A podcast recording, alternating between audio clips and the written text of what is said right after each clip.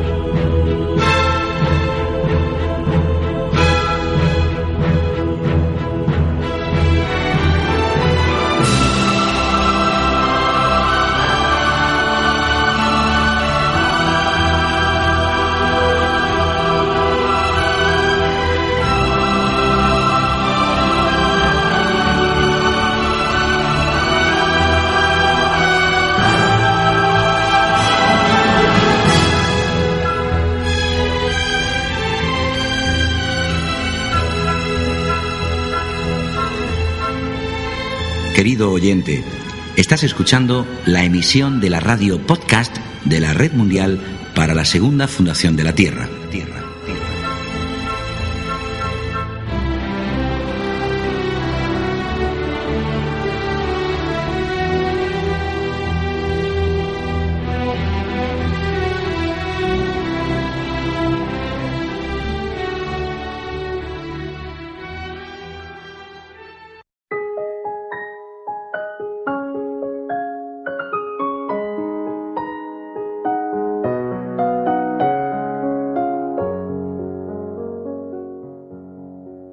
Todos estamos actuando una trama, pero no sabemos cuál es la obra, ni hacia dónde va, ni de dónde viene. Nosotros escasamente sabemos, de forma imperfecta, lo que tenemos que hacer momento a momento. Hola amigos, bienvenidos a un nuevo programa de nuestra radio, nuestra y vuestra radio. La radio que trabaja para que despertemos a un conocimiento que llevamos dentro Realmente amigos, nada diremos en estos programas que no sepáis ya, pero no lo habéis descubierto aún. Hoy hablaremos del papel del hombre en esa obra de teatro de Dios. Hablaremos del juego de la vida y de su significado. Esperemos que el programa sea de vuestro agrado y empecemos con él.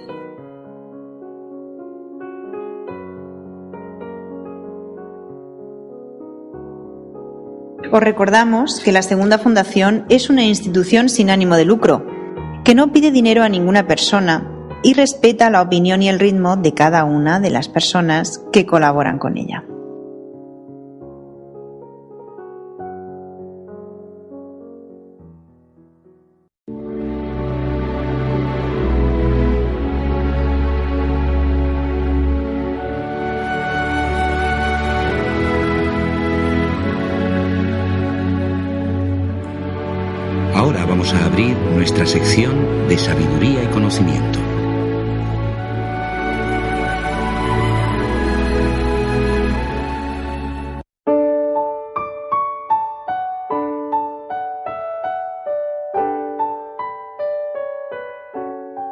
Sepamos más sobre la obra de teatro en la cual actuamos.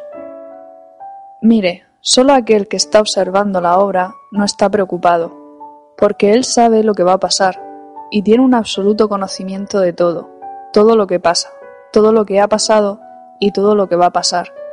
Y está todo ahí, como una presencia para él. Y entonces están los otros, los pobres actores, que ni siquiera saben sus papeles, y se preocupan un montón porque han sido hechos para actuar y no saben qué es. Todos estamos actuando una trama, pero no sabemos cuál es la obra, ni hacia dónde va, ni de dónde viene, ni siquiera lo que es como un todo. Nosotros escasamente sabemos, de forma imperfecta, lo que tenemos que hacer momento a momento. Nuestro conocimiento es imperfecto y por eso nos preocupamos. Pero cuando lo sabemos todo, no podemos preocuparnos más, sonreímos. El divino debe estar divirtiéndose en grande, pero nosotros... Y sin embargo, se nos ha dado el poder total de divertirnos como Él. Simplemente no nos tomamos la molestia.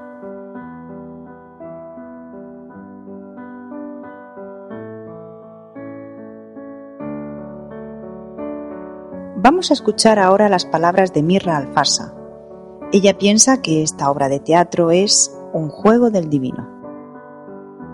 Cuando uno tiene la experiencia positiva de la única y sola existencia del divino y de que es solamente él jugando consigo mismo, en vez de estar intranquilo, inquieto, contrariado o con problemas, uno está en una especie de seguridad total.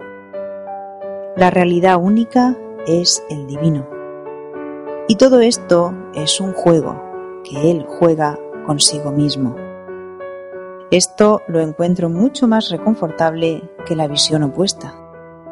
Y finalmente, esta es la única certeza de que todo va a convertirse en algo maravilloso. Hay un momento en el que uno ya no es capaz de aguantarse a sí mismo o a la vida, a menos que tome la actitud de que el divino lo es todo. Vea a este divino cuántas cosas posee. Él juega con todo esto. Él juega a cambiar posiciones,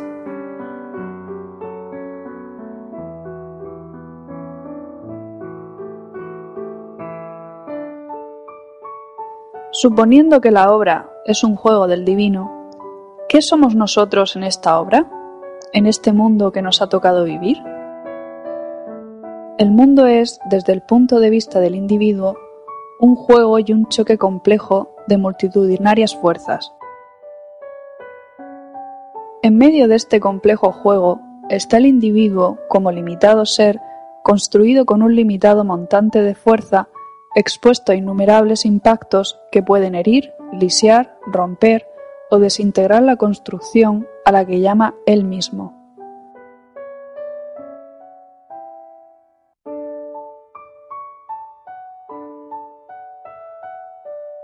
Y este escenario de la obra, que es el mundo, ¿por qué pensamos que lo ha creado el divino?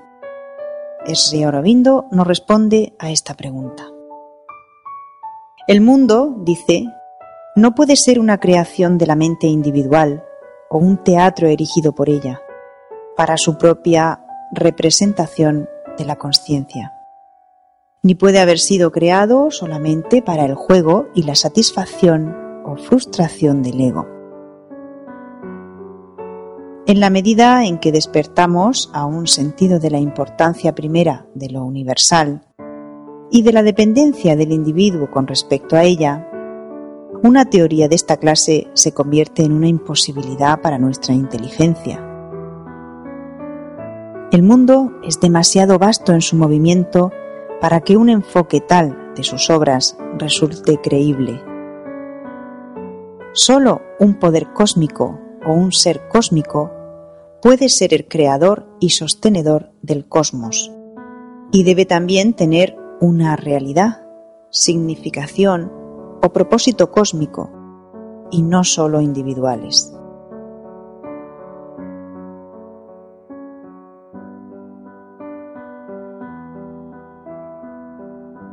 Otra de las cuestiones a resolver es el significado y propósito de nuestras vidas. Le preguntaron en una ocasión a Krishnamurti sobre el tema. Vivimos, pero no sabemos por qué. Para muchos de nosotros, la vida parece no tener ningún sentido. ¿Puede decirnos cuál es el significado y el propósito de la vida? Krishnamurti respondió, ¿Tiene la vida un significado? ¿Un propósito? ¿No es vivir en sí mismo su significado y propósito? Como nuestra vida diaria es tan insignificante, insípida, sin sentido, aburrida, insoportablemente absurda, decimos que la vida debe tener un significado más amplio, y esa es la razón de que formule usted dicha pregunta. Es evidente que una persona que vive plenamente, que ve las cosas como son, que está contenta con lo que tiene, que no está confundida, que tiene claridad, una persona así nunca pregunta cuál es el propósito de la vida.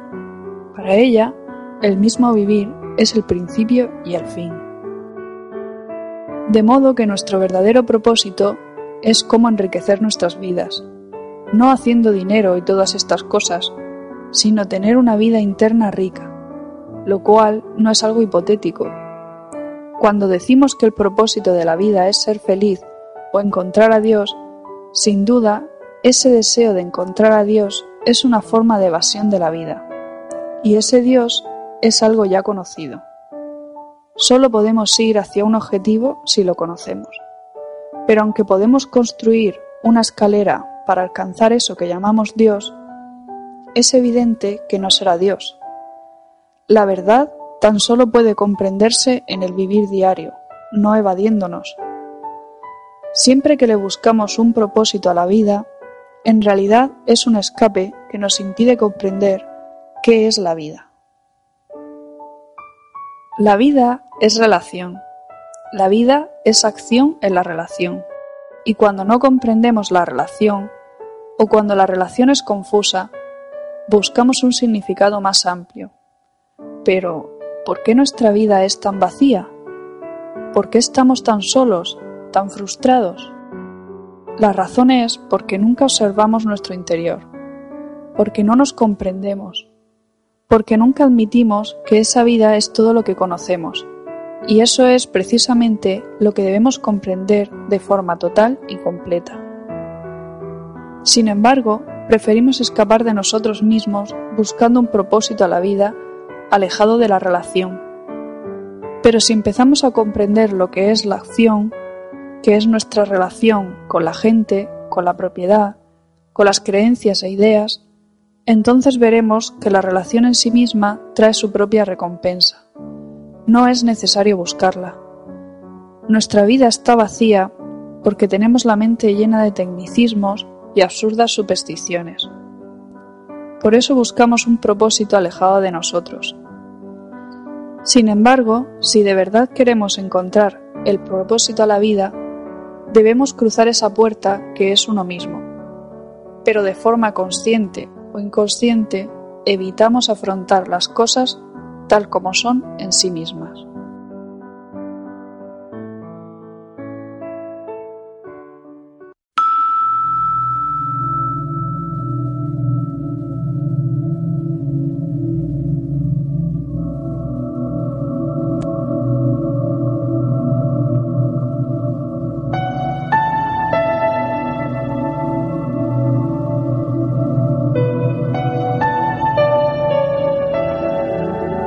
Estás escuchando la radio de la Red Mundial para la Segunda Fundación de la Tierra, la Tierra, la Tierra, la Tierra. www.lasegundafundación.com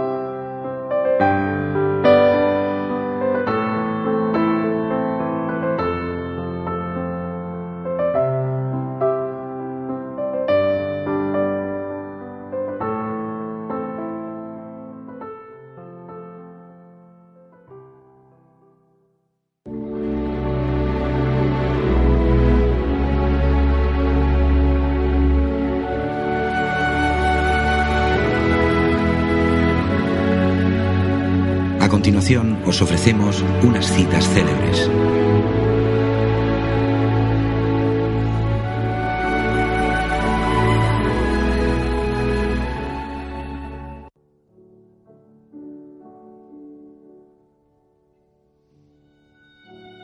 Acepta el mundo como el teatro de Dios.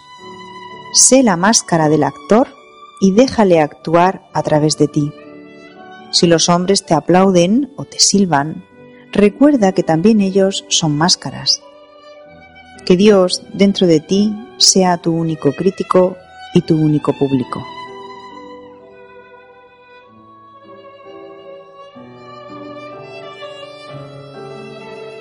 No te preocupes si el mundo pasa sobre tu cuerpo y su metralla te desgarra, y su caballería pisotea tus miembros y no deja de ti más que una masa informe junto al camino.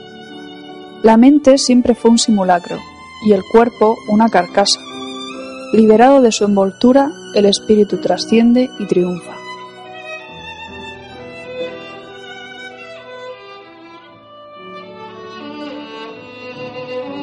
Si piensas que es la derrota el fin que te aguarda, no salgas a combatir ni aunque seas el más fuerte. Pues no puede comprar el hombre el destino, ni está el poder ligado a sus posesores. Y sin embargo, la derrota no es el fin, es sólo una puerta o un comienzo.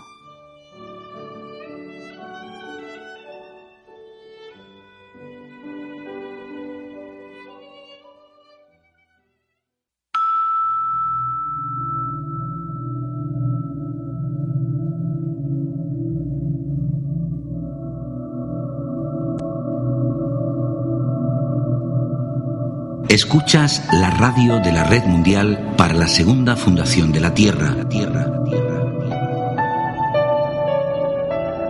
Si quieres colaborar con este movimiento o aportar información, contacta con nosotros a través de radio.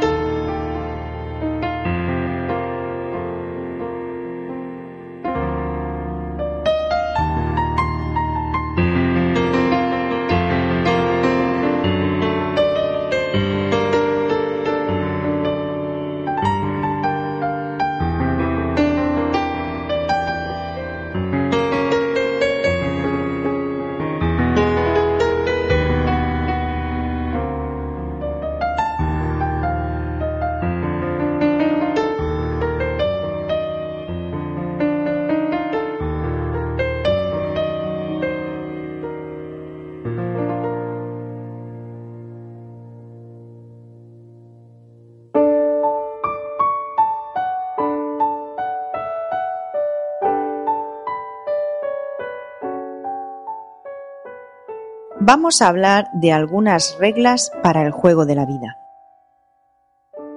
Considera la vida como una inmensa obra de teatro, escrita por la inteligencia suprema, para el aprendizaje, el disfrute y formación de cada uno de los actores y participantes. El cuerpo es el disfraz, el mundo el escenario.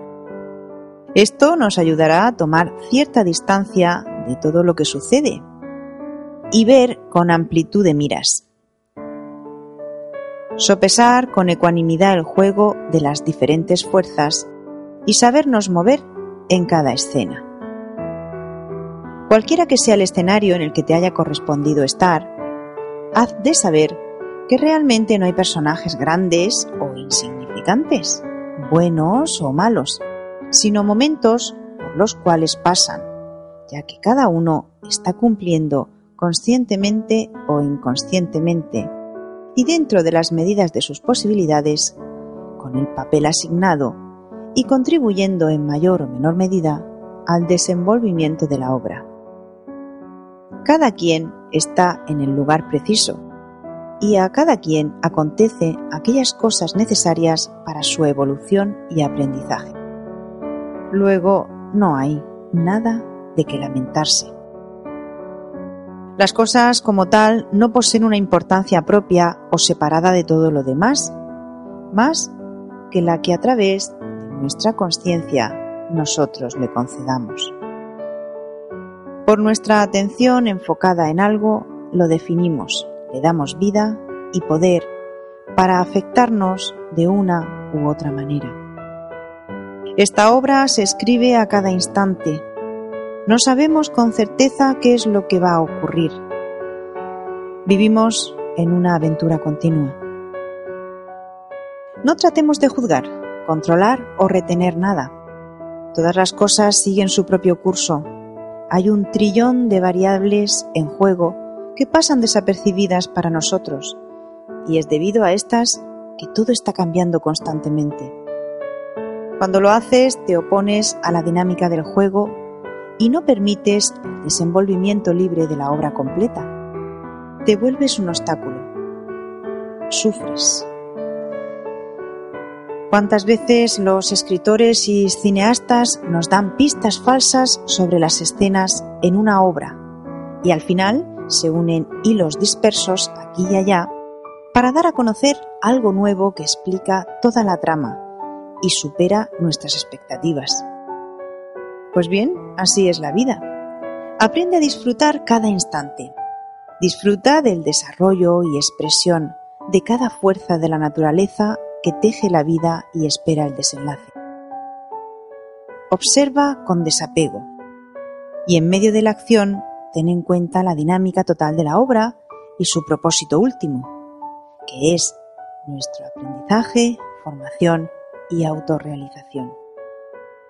Recuerda, sin embargo, que en todo momento puedes invocar la intervención directa de una fuerza mayor si el juego de fuerzas o el resultado no te favorece o satisface.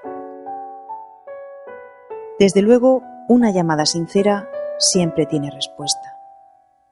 Hay siempre un poder superior, silencioso y omnipresente, que actúa detrás del escenario y que mantiene siempre el control de la situación, aunque en algunas escenas esto pareciese no ser así.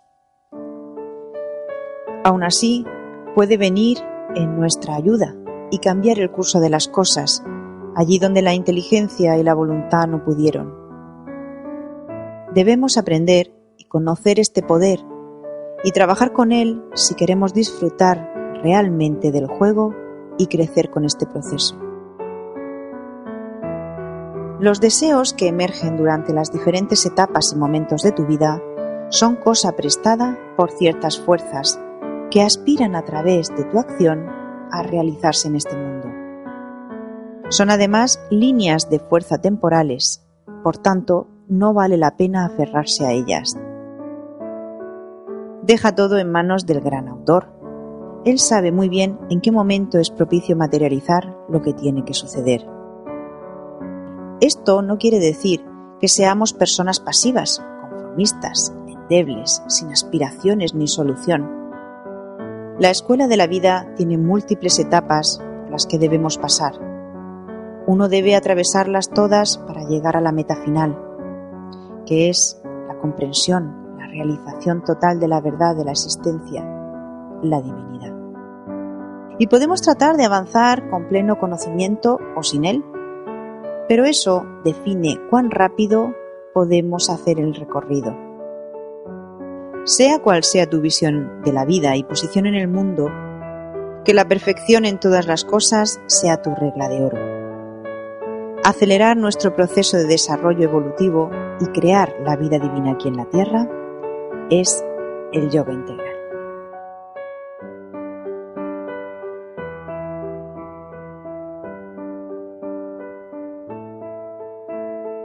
¿Por qué estamos aquí los seres humanos? ¿Y cuál es nuestra tarea en el universo? ¿Qué hemos de hacer en esta obra de teatro? El mundo existente no es una engañosa treta de la mente. Es una existencia totalmente autoconocedora y por lo tanto enteramente dueña de sí misma. El emerger luminoso, el amanecer que veneraron los antepasados hacia su ascensión, es la ascensión a la vida divina, y ese es el viaje humano, el trabajo de trabajos, el sacrificio aceptable. Solo esto es la tarea real del hombre en el mundo, y la justificación de su existencia, sin la cual sería únicamente un insecto arrastrándose entre otros insectos efímeros sobre una superficie insignificante de barro y agua que se formó en medio de las aterradoras inmensidades del universo físico. El universo y el individuo son las dos apariencias esenciales en las que el incognoscible desciende y a través de las cuales ha de ser acercado. Cada velo que oculta al Dios desconocido se convierte para el amante de Dios y el buscador de Dios en un instrumento de su revelación. Nuestro mundo tiene todavía que trepar más allá de la mente hasta un principio superior, un estado superior, en el que el universo y el individuo toman conocimiento y posesión de eso que ambos son, y en consecuencia quedan explicados uno al otro, en mutua armonía, unificados. Por otra parte, es por medio del universo que el individuo está impelido a realizarse Aquel es no sólo su fundamento, su medio, su campo, el material de la obra divina, sino que necesariamente debe universalizarse e impersonalizarse a fin de manifestar el todo divino que es su realidad. Y aún la obra divina para la cual el hombre aceptó nacer no ha sido hecha.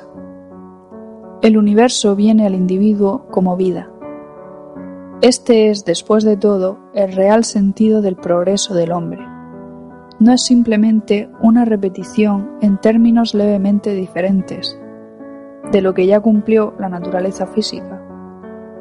Ni el ideal de la vida humana puede ser simplemente el animal repetido en una escala superior de mentalidad. De lo contrario, cualquier sistema u orden que asegurase un tolerable bienestar y una moderada satisfacción mental hubiese estancado nuestro progreso.